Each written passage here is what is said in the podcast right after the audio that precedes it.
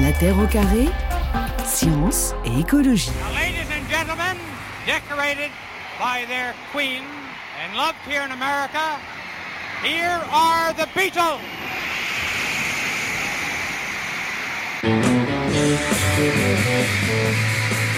Voilà la foule des Beatles en concert à New York en 1965 et foule au pluriel.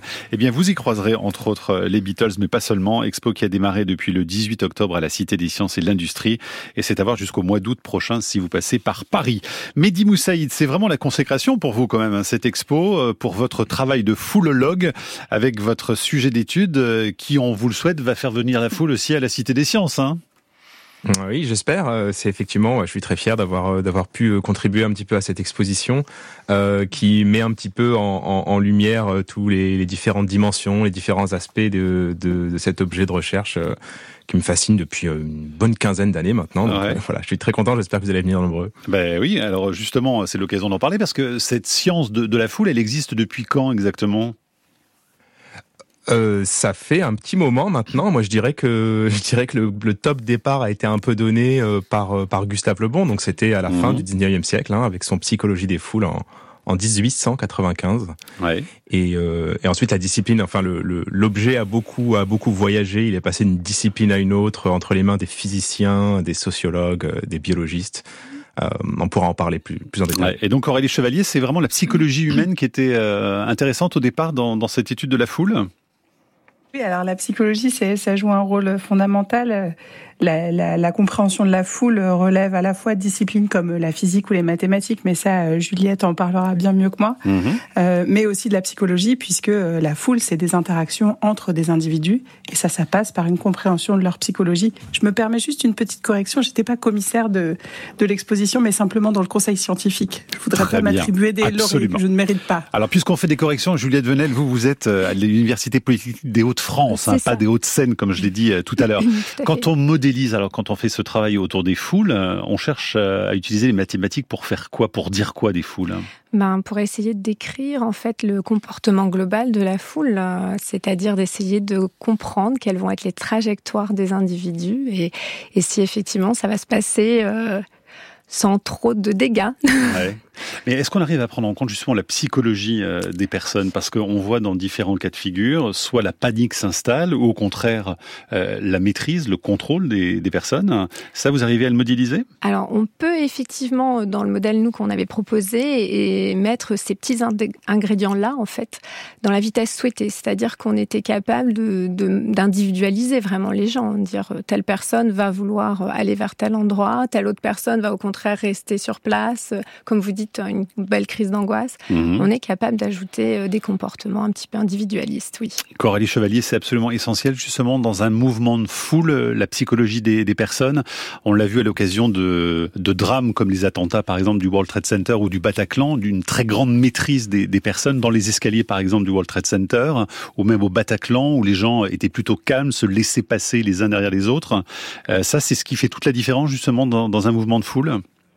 Oui, absolument. Et ce qui est remarquable dans ces événements-là, c'est qu'on constate que, contrairement à une idée reçue qu'on peut avoir, qui est que pendant les mouvements de foule, nécessairement, il va y avoir euh, des accidents très graves où les gens vont se piétiner, on observe au contraire, dans un certain nombre de contextes de crise comme cela, une grande solidarité.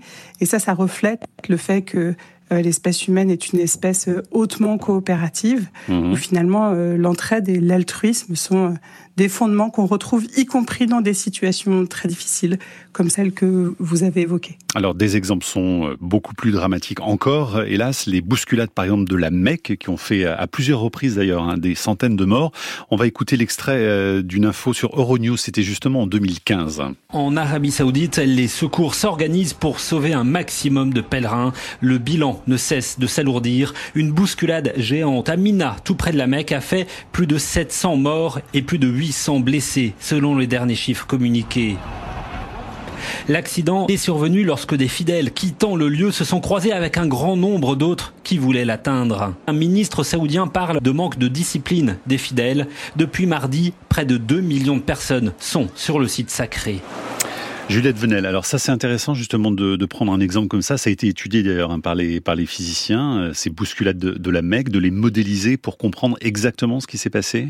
Oui, et en fait on s'aperçoit effectivement qu'on est capable de montrer que, avec rien qu'avec le modèle, vous pouvez, euh, s'il n'y a pas trop de monde, faire euh, faire traverser effectivement des gens d'un côté et des gens de l'autre sans qu'il y ait de problème. Et d'ailleurs on voit apparaître des phénomènes classiques qui sont les fils à contre-courant. Mais si vous commencez à augmenter le nombre de personnes, vous allez avoir euh, voir des phénomènes plus de turbulence qui vont effectivement causer euh, des fortes pressions parmi les individus. Et c'est pour ça qu'il y a eu ce problème-là, euh, effectivement, à la Mecque. Parce que là, mhm. la densité, elle est très, très, très élevée. Et alors, ce manque de discipline évoqué, là, justement, par un dirigeant, est-ce que c'est vraiment ça le problème au départ? Alors c'est compliqué après de d'essayer de manipuler euh, une foule aussi nombreuse, surtout quand on n'a pas euh, de moyens de le faire. C'est-à-dire que là, euh, voilà, il n'y a pas de, de, moyens avec des panneaux d'indiquer effectivement arrêtez-vous, allez de tel ou tel côté. Donc là. Ça va être difficile. Mehdi Moussaïd, ça c'est la face sombre de la foule hein, finalement, parce qu'on se rend compte avec l'exposition qu'elle a énormément de, de, visages et vous explorez tous ces aspects. Hein on explore tous les aspects effectivement. Donc euh, pendant pendant très longtemps, euh, vous le disiez tout à l'heure, Mathieu, la, la foule a, a, mauvaise réputation, c'est vrai, parce qu'il y a ce côté obscur euh, qui, qui, est souvent médiatisé, qui est souvent mis en avant, et qui est souvent ce qu'on retient le plus. Mais mais l'autre visage de la foule existe aussi, et nous dans les laboratoires de recherche, on fait des des études très prometteuses sur des tendances d'intelligence collective, par exemple, ou bien, je veux dire, Coralie parlait tout à l'heure d'entraide, de coopération, c'est aussi un visage qui existe, qui a été découvert assez récemment finalement. Il y a une quinzaine d'années. Et, euh, et, donc les deux visages coexistent vraiment. Et ça, c'est ce qu'on essaie un peu de mettre en avant dans l'expo. Mais dis Moussaïd, est-ce que la foulologie est, est typiquement humaine? Non. Non, absolument pas. J'ai fait mon j'ai fait mon doctorat au, centre de recherche sur la cognition animale. Euh, C'était à l'université Paul Sabatier à Toulouse, et euh, j'étais, euh, je pense, le seul à travailler sur les humains. Tous mes collègues travaillaient sur d'autres espèces d'animaux sociaux, euh, par exemple les bancs de poissons, les colonies de fourmis, les nuées d'oiseaux, etc. Et on fait énormément de, de, de, de, liens entre ces différentes espèces. On peut apprendre en observant un troupeau de moutons. On peut apprendre comment on se comporte nous en observant un troupeau de moutons. Et ça va même encore plus loin parce que dans cette grande famille de qu'on appelle des systèmes complexes auto-organisés, on trouve même euh, de la matière inerte. Par exemple, on trouve euh, des dunes de sable ou euh, ou si vous versez un paquet de riz à travers un entonnoir, et eh bien vous vous retrouvez avec un, un système qui est composé de plein de petits grains de riz qui a des points communs, en tout cas conceptuellement, qui ressemblent à, à, un mouvement de foule humain. Mmh. On voit dans l'exposition justement des physiciens qui font un parallèle entre les, les, les grains justement de, de, riz et la foule à, à Pamplune, hein, par exemple. Oui, tout à fait. Et on observe finalement des, des phénomènes assez similaires. Oui, c'est quand on essaie de modéliser la foule par plutôt par des grains, effectivement.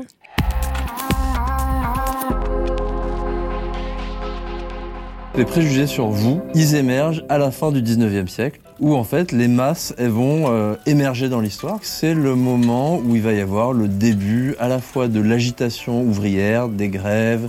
Il y avait des énormes concentrations de personnes qui étaient pauvres, qui étaient déracinées, qui demandaient des droits, et ça, ça, ça crée euh, une peur dans une partie de la population qui se dit qu'est-ce que va faire cette foule qui est sale, qui est braillarde, qui est incontrôlable? Voilà, dans un film à mauvaise réputation où la foule parle à la première personne, ce film de Jérémy Boll du Chaumont que vous pourrez voir dans l'expo de la Cité des Sciences consacrée donc aux foules. Et on en parle avec Mehdi Moussaïd, Juliette Venel et Coralie Chevalier. Euh, Mehdi Moussaïd, vous animez dans le cadre de vos recherches euh, un laboratoire virtuel dans lequel vous sollicitez régulièrement vos abonnés euh, à participer à des expériences. C'est fouloscopie.com. Vous étudiez quoi dans ce cadre-là exactement? Euh, à peu près tout ce que je peux étudier euh, au laboratoire, sauf que en fait j'ai en quelque sorte déporté un petit peu euh, mon, mon, mon, mon laboratoire expérimental euh, depuis le laboratoire physique que j'ai au labo vers ce site internet parce que effectivement il y a une certaine communauté de gens qui aiment bien écouter les, mes histoires de, de fouloscopie, en particulier sur YouTube. Ouais. Et j'ai eu l'idée un jour d'utiliser cette communauté comme comme comme participant pour des expériences et les, les gens aiment bien faire ça. Et, et du coup ça donne effectivement de la matière à recherche. Bon, la partie d'échecs dont on parlera tout à l'heure, c'est aussi via mhm. euh, ce site que vous l'avez organisé? Oui. Et on en discutera pour voir si on fait beaucoup mieux quand on est très très nombreux pour jouer à une partie d'échecs. Euh, Juliette Venel, est-ce que euh, justement cette, cette foule, elle obéit à des règles scientifiques qui seraient par exemple euh, issues des lois de la physique? Est-ce qu'il y a des règles intangibles ou pas?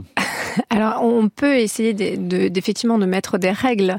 Euh, nous, par exemple, dans le modèle qu'on avait fait, la, règle était en fait assez simple. Le deuxième principe du modèle, c'était juste de dire euh, dans 3 mètres carrés, on pouvait pas mettre 50 personnes. Donc, effectivement, il y a des choses très simples qui peuvent être écrites.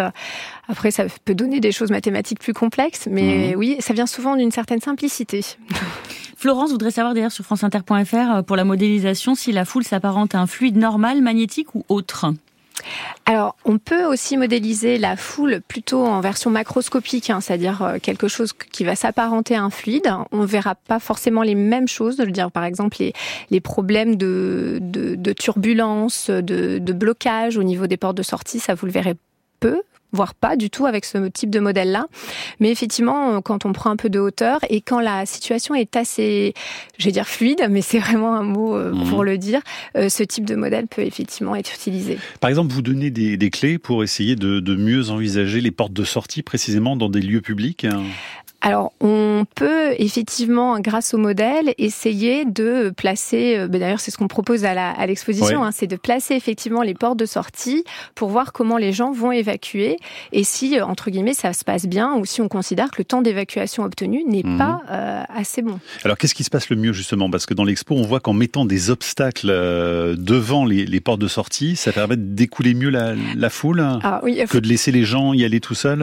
Alors, il faut toujours faire attention à positionner des obstacles parce qu'en fait, on peut faire aussi pire que mieux. Hein. bien sûr. Donc euh, voilà, il faut surtout positionner des portes de sortie euh, et des obstacles de manière, je dirais, parcimonieuse parce que sinon on peut avoir des, des phénomènes de blocage. Mhm. Mais l'idée, c'est que effectivement, des fois, positionner des obstacles vont faire que la, la, la, foule, en contournant, en se divisant, va effectivement permettre de, de mieux évacuer. Mais c'est vraiment euh, là, c'est complexe. Hein. Alors, on voit dans l'expo également un super beau film en noir et blanc de Soren Solker avec le vol gigantesque des étourneaux. On parlait des, des animaux tout à l'heure.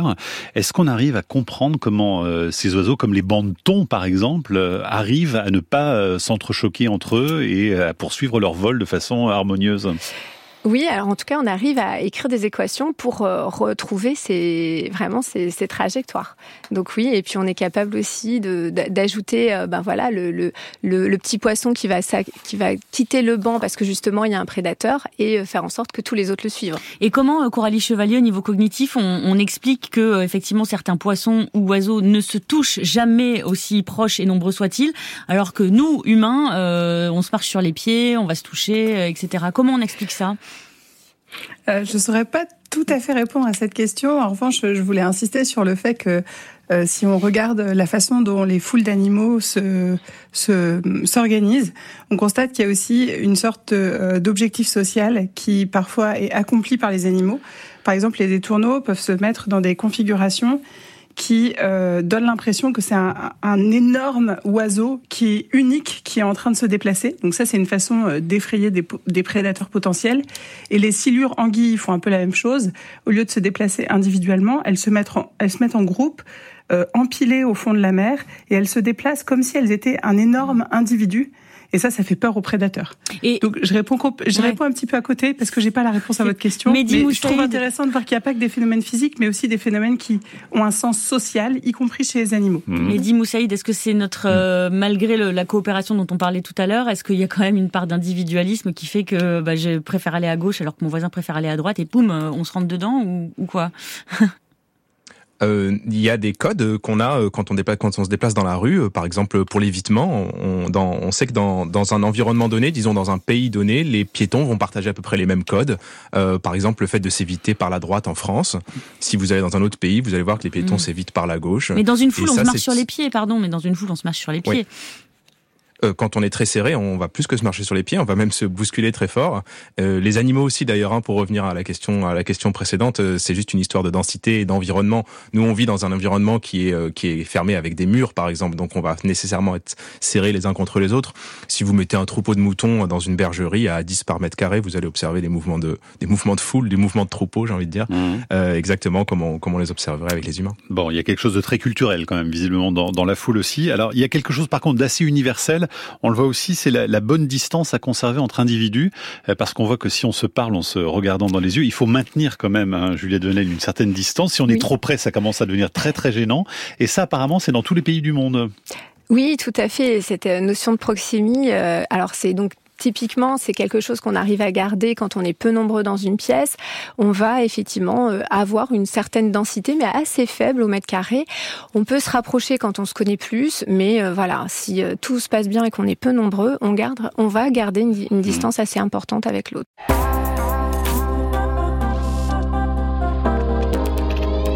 Je m'appelle Julia. Je suis collectionneuse de foules. J'enregistre toutes les foules, mais ne garde que celles qui me parlent, m'émeuvent. Je les conserve précieusement dans ma foulothèque.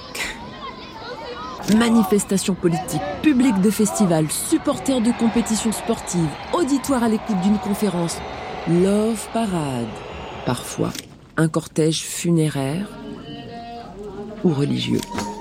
La collectionneuse de foule que vous pourrez découvrir aussi à la Cité des Sciences et de l'Industrie jusqu'en août prochain pour l'exposition Foule. Mehdi Moussaïd, bah vous aussi, vous êtes un collectionneur à votre façon Oui, je fais beaucoup de, vidéos de foule sur mon ordinateur, par exemple. Ouais. Quelle, est, quelle est celle que vous préférez? Euh, J'adore les vidéos de, de, de chants collectifs. Ça me donne ah. toujours des frissons. Je pense que c'est à peu près pareil pour tout le monde. Mais vous savez, quand vous avez euh, des dizaines, des presque des centaines de milliers de personnes qui chantent une chanson à l'unisson, je sais pas pourquoi, c'est toujours touchant. Et l'exposition d'ailleurs nous, nous explique que finalement, quand on est en chœur, euh, on chanterait mieux qu'en en solo pour ceux qui ne sont pas chanteurs professionnels. Euh, Ouais, Mehdi Boussaïd Oui, pardon, oui, effectivement, il y a un atelier, de, de un karaoké collectif, donc euh, les visiteurs pourront chanter tous ensemble, euh, ce qui est toujours très amusant à faire. Juliette Venel, comment on explique ça alors Alors, c'est en fait, on, on, va essayer, en fait, en écoutant le voisin, on va essayer de corriger soi-même son son, c'est-à-dire, euh, et on va moyenner entre les sons plus aigus, les sons plus graves, et c'est vrai que c'est très, très, très sympa à voir. Donc, si vous chantez comme une casserole en solo, ben, mettez-vous dans une chorale et vous allez éprouver beaucoup de plaisir, finalement. Complètement. Camille, il y a des questions. Oui, euh, Benjamin voudrait savoir si euh, toutes les foules vont se comporter plus ou moins de la même manière ou est-ce qu'elles vont différer en fonction de leur composition, notamment euh, l'âge des, personnes, voire, dit-il, l'origine sociale? Est-ce qu'on a des réponses là-dessus Mehdi Moussaïd ou Coralie Chevalier? Oui. Bah, euh, rapidement, c'est une question qui est, qui est, qui est effectivement très très riche. Euh, disons que si les gens sont euh, très serrés les uns contre les autres, donc à très forte densité, ce qu'on peut voir pendant les mouvements de foule, par exemple pendant les bousculades, euh, je pense qu'il y aura très peu de différences individuelles. C'est-à-dire qu'à 9 par mètre carré, euh, que vous soyez euh, jeune, vieux, un homme, une femme ou, ou ce que vous voulez, de toute façon, ça, la dynamique relève de la physique et ça va pas changer grand-chose. par contre, effectivement, à une densité moindre, pour tout ce qui est mouvement collectif, jugement collectif, émotion collective, euh, il va y avoir une dépendance à, la composition du groupe. Ouais. Coralie Chevalier pour compléter à la composition du groupe et au contexte aussi peut-être, euh, si on est dans un contexte de menace ou dans un contexte euh, festif, forcément les mouvements vont être complètement différents. Juliette Venel, la foule en version numérique, ça aussi c'est intéressant parce qu'on la vit tous les jours avec nos réseaux sociaux. Avant c'était le bouche à oreille et aujourd'hui donc la façon dont on communique par exemple sur, sur Twitter. On peut vraiment parler de foule là aussi? Euh, oui, tout à fait, avec les propagations des rumeurs, euh, vraies ou fausses, euh, malheureusement. Mais oui, oui, tout à fait. Avec le politoscope, c'est une projection murale de data visualisation qui montre quoi, Coralie Chevalier, exactement alors? Alors ça montre comment, grâce aux informations qui sont contenues dans les réseaux sociaux, on peut faire des représentations graphiques de différents groupes, notamment de groupes politiques, et on peut voir apparaître dans les conversations numériques dans cette foule euh, qui est euh, en ligne des sujets d'intérêt mhm. où se regroupent euh, différents groupes politiques, groupes sociaux. Et à nouveau, on voit dans ce genre d'infographie à quel point le contenu de ce qui est communiqué joue un rôle important. Il y a des ingrédients qui sont particulièrement attirants pour notre système cognitif. je pense notamment au dégoût, au risque, à la sexualité. Donc les fake news, elles, elles ont un certain format qui plaît à notre psychologie. Et malheureusement, ce qui plaît à notre psychologie n'est pas forcément ce qui est le plus exact. Mmh. Et donc ça plaît à notre cerveau. Vous parlez de psychologie, on peut aller jusqu'au cerveau du coup? Oui, absolument. Oui, notre psychologie, c'est le produit de notre cerveau. Et donc ce qui est euh, un petit peu... Euh, euh, gênant et ce contre quoi il faut lutter, c'est que euh, les informations qui sont les plus attirantes ne sont pas forcément les plus exactes. En 2017, par exemple, donc ça c'est une information qui est dans un, un article d'un chercheur qui s'appelle Alberto Acerbi, il, il, il, indiquait que la fake news la plus euh, qui avait le plus circulé dans tout Internet, c'était une fake news qui disait qu'une babysitter avait été transportée à l'hôpital parce qu'elle avait inséré un bébé dans son vagin. Et donc là, il y a toutes sortes d'ingrédients qui attirent notre psychologie euh, il y a l'élément de risque, l'élément de dégoût et la présence d'un élément de sexualité qui fait que cette fake news s'est répandue extrêmement rapidement sur les réseaux sociaux. Notre cerveau aime qu'on lui raconte de drôles d'histoires. Euh, Camille, des messages. Question de Gilles, oui, qui voudrait savoir, euh, Juliette Venel, comment la foule génère un chef? Si elle génère un chef Alors, elle, elle, génère pas facilement des chefs comme ça. En fait, on, peut observer des fois des, des gens qui vont euh, finalement guider la foule euh, parce que, euh, voilà, ils ont décidé, venez ici, ça va être, c'est plus sécure, voilà, ok. Mais on génère pas des chefs. Ce sont des individus qui potentiellement vont parler aux autres et vont dire, suivez-moi. Parce que je pense qu'il fait aussi peut-être, Gilles, notre auditeur, référence à, à certains troupeaux, là, en l'occurrence, moutons ou vaches, où il y a toujours un leader et les autres suivent sans problème. Donc, est-ce que, du coup, là, ça se différencie entre humain et non humain Alors, ça, ça alors, ça dépend vraiment. Pour le coup, ça vraiment, ça dépend des individus. Il y a ceux qui auront effectivement plus tendance à, se dire, je vais réfléchir par moi-même et, peut-être observer un peu mieux la scène et, changer de, voilà, de voir que la porte la plus proche n'est pas forcément la meilleure. Et puis, il y a ceux qui vont avoir vraiment un comportement où ben, on va tous foncer vers la même porte parce que c'est la plus, la plus proche de nous. Mmh. Et ça, c'est, voilà, ça, c'est pas évident à, à prévoir euh, ni à prédire. Mais Boussaïd, la foule, c'est aussi une somme de cerveaux qui sont capables de faire des, des prouesses ensemble et c'est aussi ce que vous vouliez montrer avec l'intelligence collective. Euh, alors ça, ça vient complètement en contradiction de ce que Gustave Le Bon pensait au 19e siècle, euh, parce qu'il imaginait vraiment la, la, foule comme étant une, une entité plutôt idiote. Hein. Mmh, ouais, c'était il y a, il y a 100, 130 ans quand même déjà, donc effectivement il y a, il y a cette, c'est intéressant parce que la, la, foule a vraiment les deux visages, hein. et euh, c'est intéressant de voir que dans l'histoire de cette discipline, bah, c'est surtout le, le, le, côté obscur qui a été mis en avant, qui a été étudié, qui a été, euh, euh, qui a intéressé les chercheurs en premier. euh, pendant euh, pendant pendant un siècle quasiment. Et euh, l'autre visage n'est apparu que plus récemment. D'ailleurs, c'est intéressant parce que cette idée d'intelligence collective, elle nous vient des animaux sociaux, de l'étude en particulier des insectes sociaux, donc les fourmis, les abeilles, hein, qui sont vraiment les, les reines de l'intelligence collective. Et dans les années 80, on a commencé à comprendre pas mal comment comment se structurer une colonie de fourmis, par exemple. Et, euh, et c'est au début des années 2000 que, que les différentes disciplines ont fusionné et qu'on s'est dit ah mais tiens mais pour les foules humaines en fait il y a peut-être les mêmes mécanismes qui sont en jeu mmh. et, euh, et ça donnait un peu le top départ de, de cette idée d'intelligence collective chez les humains et depuis les années 2000 c'est c'est une un objet qui est devenu qui est très prometteur. Alors il y a plein d'exemples. Hein. Wikipédia par exemple, le vote majoritaire. Et alors votre partie d'échecs, celle que vous avez organisée, Mehdi Moussaïd. Alors habituellement on joue à deux. Euh, quand on organise une partie d'échecs vraiment avec plusieurs cerveaux, on obtient de meilleurs résultats ou pas? On obtient de meilleurs résultats que, que, que ce qu'on aurait obtenu en prenant n'importe quelle personne au hasard dans le groupe. Euh, effectivement, donc on s'est servi de, de, de, des échecs comme d'un comme d'un modèle, si vous voulez, un, un problème modèle pour pour étudier l'intelligence collective. Et, euh, et en fait, on a organisé une partie d'échecs où vous avez euh, des centaines, des milliers de personnes qui jouent ensemble, mmh. donc euh, qui vont voter, ils vont faire un vote pour euh, pour savoir quelle pièce bouger sur l'échiquier contre contre un adversaire unique. Et on se rend compte effectivement que le niveau collectif est bien au-dessus euh, du niveau moyen des gens qui, qui constituent le groupe.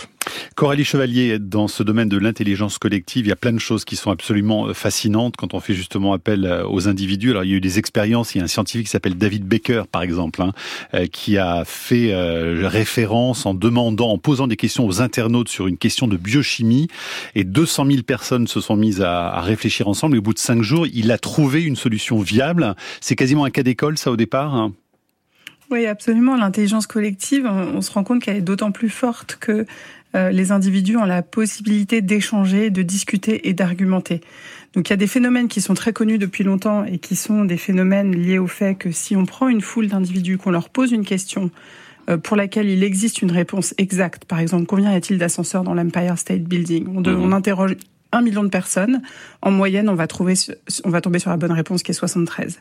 Ce qui est intéressant, c'est que si on permet aux gens d'échanger et de discuter, d'argumenter, alors chaque individu se rapproche lui-même de la bonne réponse.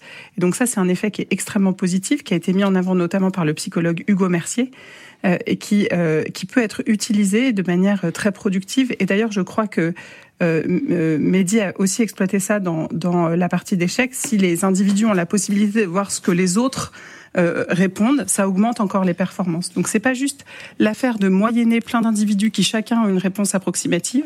L'intelligence collective, c'est aussi donner les moyens euh, aux petits groupes d'échanger entre eux pour collectivement arriver à une bonne réponse. Mais c'est un petit peu finalement le, le propre de, de, Wikipédia. Euh, si on parlait du virtuel tout à l'heure, c'est c'est à peu près ça, euh, Mehdi euh, Moussaïd. Est-ce qu'il n'y a pas quand même un moment avec cette intelligence collective, une forme de point de bascule, un moment où tout repart en, en déraillant et un moment où en gros faut s'arrêter, oh, c'est bon, on a les réponses, on va pas plus loin parce qu'après sinon ça, ça déraille complètement?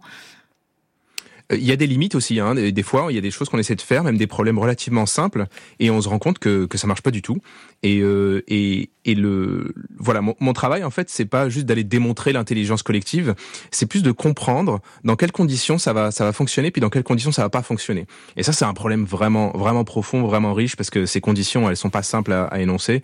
Et, euh, et, en fait, je pense que quand on aura bien compris, quand on aura bien réussi à placer cette limite entre l'intelligence collective et une forme de bêtise collective, eh bien, on, eh bien, ça va ouvrir la porte à plein d'applications sympas. Et Juliette Venel, ça, on peut le modéliser, ça ou pas? Est-ce que les mathématiques peuvent euh, modéliser quelque chose qui est quand même plus de l'ordre de la psychologie? Alors euh, oui, alors c'était juste possible pour revenir sur la même chose. Enfin, l'intelligence collective, en fait, on, la vit tous les jours. Enfin, je veux dire, par exemple, les chercheurs travaillent pas tout seuls, et c'est parce qu'on est nombreux à se poser des questions en même temps, et que voilà, on réfléchit à plusieurs, et qu'on écoute même les voilà les collègues d'autres pays, qu'on avance énormément et qu'on comprend beaucoup plus de choses. Donc vraiment l'intelligence collective, enfin moi je dirais je la, je la vis tous les jours en fait mmh. et voilà c'est vraiment ça. Alors après oui, est-ce que les maths peuvent encore modéliser ça? Euh... Les limites de l'intelligence collective, justement. Alors, je pense que voilà, les limites de l'intelligence collective, euh, alors ça va être à mon avis beaucoup plus compliqué euh, là à essayer de modéliser parce que euh, il va falloir rentrer dans le dans, imaginez vraiment ce que ce qu'il y a dans les groupes en fait. Si vous avez euh, vraiment des, des, des scientifiques qui veulent apprendre des choses, essayer de modéliser ce qui va se passer dans le futur, etc. en vrai, ça, je pense que ça va bien se passer. Voilà. Après, euh, la mm. bêtise humaine, on la voit parce que d'autres ont envie de, je pense, faire dérailler le train, comme vous l'avez dit.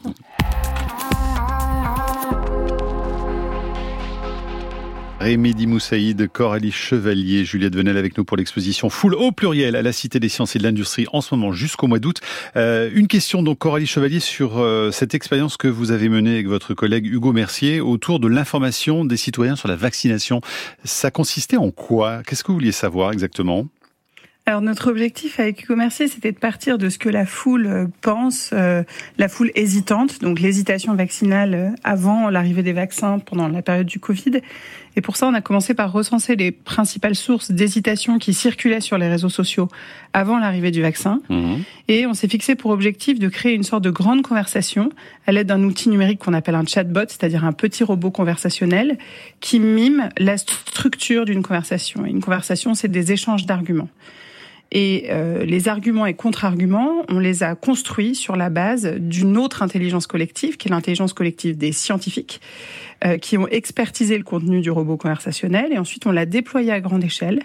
Et notre idée, c'était de mobiliser des leviers qui sont connus pour lever l'hésitation vaccinale, la possibilité d'argumenter et la possibilité d'interagir avec des tiers de confiance. Et ce qu'on a montré, c'est que euh, les personnes qui avaient accès à ce robot conversationnel euh, au bout de euh, quelques minutes, avait euh, une attitude plus favorable vis-à-vis de la vaccination. Mhm. Et ça, c'était simplement parce que on avait trouvé une façon de répondre en argumentant et en discutant de manière automatique à leurs hésitations. Donc favoriser l'échange, déjà, ça déploie d'autres ressorts dans ce domaine de l'intelligence collective, du coup. Hein. Exactement. Camille, pour terminer une question. Karim euh, nous écrit sur franceinter.fr, j'ai vu qu'on avait observé du ciel le déplacement des moutons. Qu'en est-il? Et je prolonge la question de Karim, Juliette Vénel, pour savoir euh, ce qui est le plus intéressant, observer la foule de l'intérieur ou de l'extérieur, que ce soit des moutons ou des humains ou autres. euh, je pense à ce qui est intéressant, ça peut être effectivement de regarder la foule de l'extérieur, euh, surtout si vous voulez l'aider. Alors les moutons, euh, voilà, ils sont effectivement dans des dans des zones, il n'y a pas, comme disait Mehdi, il n'y a pas d'obstacles, etc. Euh, quand vous devez aider la foule, par exemple, à évacuer, etc. Et euh, vous, en fait, on, on, peut le faire, on peut en être capable en repérant la position des gens et ensuite en faisant euh, voilà un affichage lumineux pour que les gens sachent où, où partir. Donc oui, on, on, peut essayer de regarder la foule de haut et en fait, on peut le faire parce qu'on a aussi plein de caméras. Hein. Donc voilà, on, on, est capable de faire beaucoup de choses, oui. Mehdi Moussaïd, c'est pour réconcilier les foules avec la foule justement que vous avez organisé cette expo? oui, c'est ça exactement. Euh, c'était pour, euh, pour mettre un petit peu en, en abîme la foule de visiteurs euh, sur l'objet foule. La Terre au carré est un podcast France Inter.